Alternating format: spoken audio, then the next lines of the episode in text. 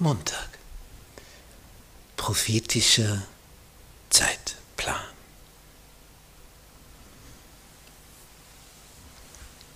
Im Buch des Propheten Daniel in Kapitel 9 in Vers 24 bis 27 ist eine Zeitvoraussage von einer unwahrscheinlichen Bedeutung. Und zwar heißt es hier über dein Volk und über deine heilige Stadt sind 70 Wochen bestimmt, um der Übertretung ein Ende zu machen und die Sünden abzutun, um die Missedat zu söhnen und eine ewige Gerechtigkeit herbeizuführen, um Gesicht und Weissagung zu versiegeln und ein Allerheiligstes zu salben. Ist nicht ganz einfach zu verstehen. Aber jetzt kommt eine bemerkenswerte Zeitangabe. So wisse und verstehe. Zuerst die Info, aber die muss man auch begreifen. Nicht, wenn du jemandem einen Auftrag gibst, zuerst geht es um die Vermittlung des Wissens, die Information.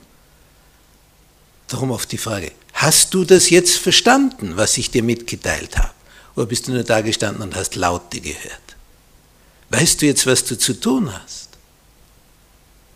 So wisse und verstehe, sagt hier Gott zu Daniel. Und jetzt kommt ein Zeitpunkt. Vom Erlass des Befehls zur Wiederherstellung und zum Aufbau Jerusalems. Das ist ein Aufbaubefehl. Bis zu dem Gesalbten Propheten, dem Fürsten, der Gesalbte, hebräisch Meschiach, deutsch Messias, lateinisch Christus, griechisch Christos, der vom Heiligen Geist Gesalbte. Das gemeint ist hier Jesus. Vom Erlass zum Wiederaufbau bis zum Auftreten des Messias ist hier eine Zeitangabe. Das ist ein Hammer. Da vergehen sieben Wochen und 62 Wochen. Es ist ein Code, die Zeit ist verschlüsselt. Und diese verschlüsselte Zeitangabe mit Wochen, sieben Wochen und 62 Wochen, werden also 69 Wochen. Später kommt dann noch eine Woche dazu in diese Weissagen, haben also insgesamt 70 Wochen. Wenn man 70 Wochen auf Tage umrechnet, kommt man auf 490 Tage. Und der Code, die Verschlüsselung, die Auflösung für dieses Geheimnis ist, ein Tag zählt in Wirklichkeit ein Jahr. Das heißt, der Tag steht fürs Jahr.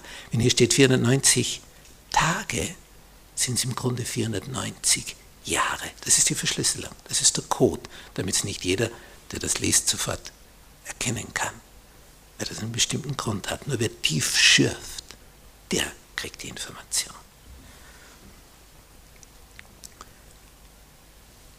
Vom Erlass zum Wiederaufbau, bis der, bis der Fürst kommt, der Gesalbte, der Messias, Jesus Christus, vergehen 490 Jahre.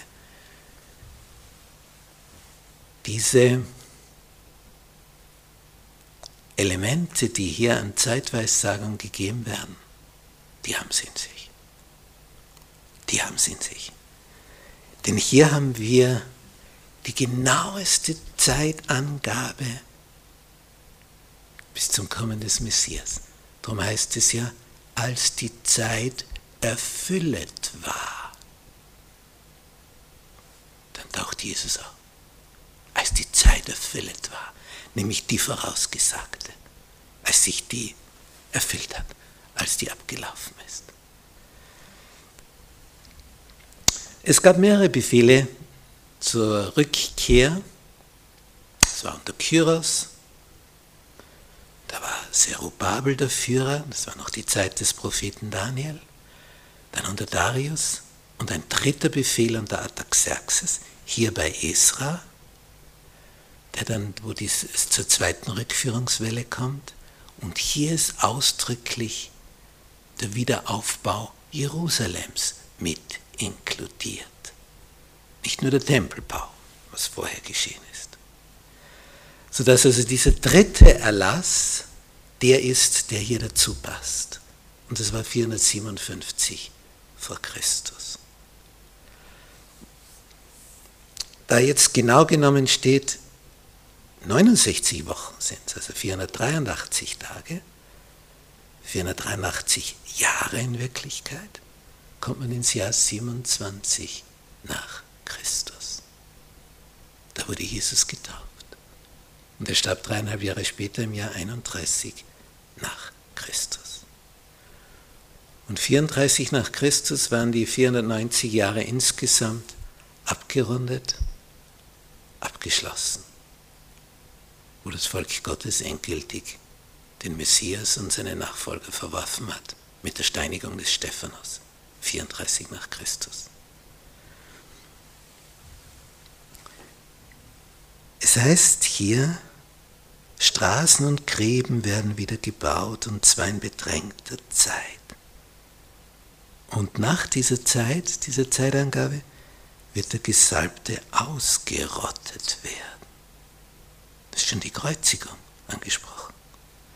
Und ihm wird nichts zuteil werden.